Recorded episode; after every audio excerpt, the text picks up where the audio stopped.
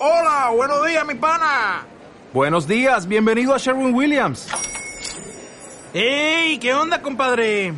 ¿Qué onda? Ya tengo lista la pintura que ordenaste en el ProPlus app. Con más de 6.000 representantes en nuestras tiendas listos para atenderte en tu idioma y beneficios para contratistas que encontrarás en aliadopro.com. En Sherwin Williams somos el aliado del PRO.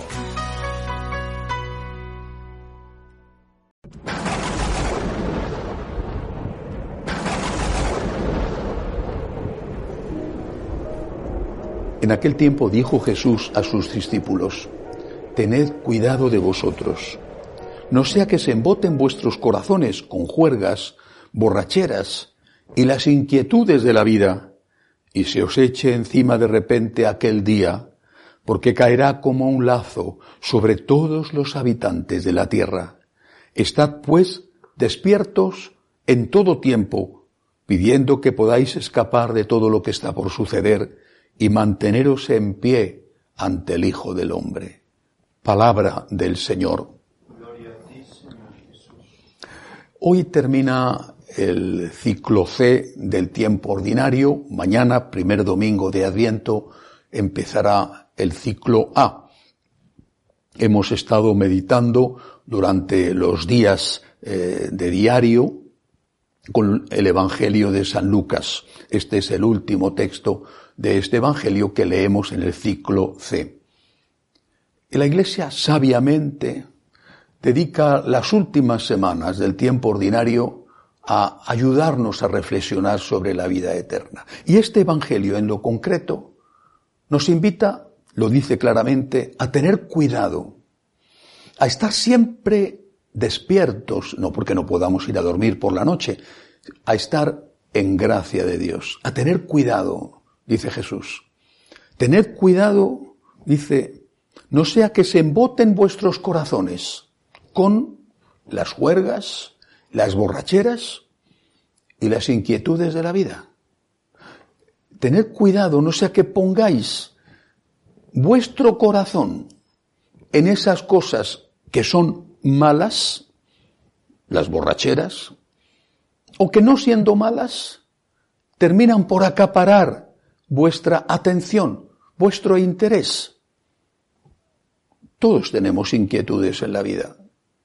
Todos. Yo desde luego las tengo. Preocupaciones, preocupaciones por los franciscanos de María, preocupaciones por la Iglesia, preocupaciones por cosas que pasan en el mundo, la guerra, eh, el hambre, eh, las dictaduras en Latinoamérica, las matanzas de cristianos en África, preocupaciones de cosas buenas por cosas buenas, es decir, quiero que la iglesia esté mejor, quiero que haya más paz, cosas que me preocupan, pero incluso esas cosas que me preocupan jamás deberían separarme de Dios. ¿Estás preocupado por tus hijos?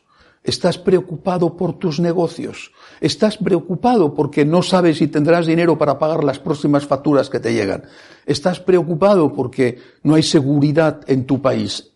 Tantas cosas que nada de eso te quite la unión con Dios. Al contrario, que esas preocupaciones las pongas delante de Dios, que esas preocupaciones las lleves a la oración, que pongas delante del Señor aquellas cosas que te angustian, para que confiando en Él puedas recuperar la paz.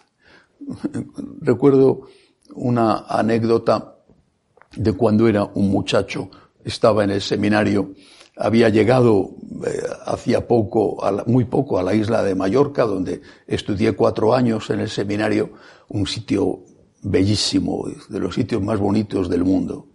Eh, poco después de llegar, yo que soy de Madrid, de ciudad, pues hicimos un viaje con el seminario en barca a una de las pequeñas islitas que hay alrededor de Mallorca.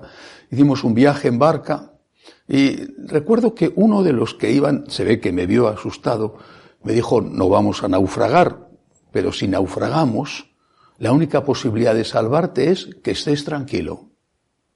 Estate tranquilo, túmbate, en el agua, haz el muerto, ponte de espaldas, deja que la corriente te lleve. Si te pones a nadar, te agotarás y entonces será cuando te hundas. En medio de las tormentas hay que estar tranquilo. Hay que conservar las fuerzas. Hay que reservarlas para las últimas brazadas cuando ya se ve cerca la orilla. Bueno, pues así es igual en las tormentas de la vida. Hay que mantener la paz. Y la paz solo nos la da Dios.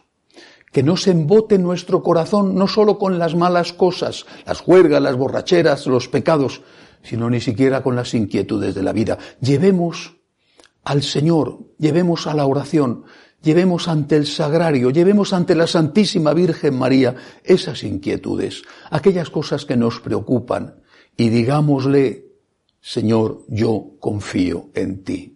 Yo, Señor, me abandono en ti. Yo creo en ti. Yo creo en tu amor. Yo no entiendo, pero no tengo por qué entender. Yo, Señor, me pongo en tus manos. Yo, Señor, confío y descanso en ti. Cuando nosotros somos capaces de hacer eso, cuando somos capaces de verdad de abandonarnos en Dios, entonces recuperamos la paz. No significa que los problemas se vayan a resolver, generalmente no. A veces sí, porque somos nosotros los que creamos los problemas con nuestros nervios, pero generalmente los problemas que están ahí a veces son problemas muy graves y que te hacen sufrir mucho. Pero si tienes paz, serás capaz de mantenerte a flote sin hundirte. En cambio, si te pones nervioso, empiezas a dar brazadas de un lado a otro y haces cosas que no deberías hacer, cosas que posiblemente agravan, empeoran un problema que ya de por sí era serio y era grave. En este final del año litúrgico, este es el mensaje que nos da el Señor. Confía, abandónate, confía en Dios, haz tu parte, con toda tu inteligencia, con toda tu voluntad, con todas tus fuerzas, haz tu parte para resolver los problemas, pero confiando en Dios. Abandónate en Dios, lleva tus problemas a la oración, haz todo lo que tienes que hacer sabiendo que en realidad es el Señor el que obra todo en todos. No perdamos nunca la esperanza.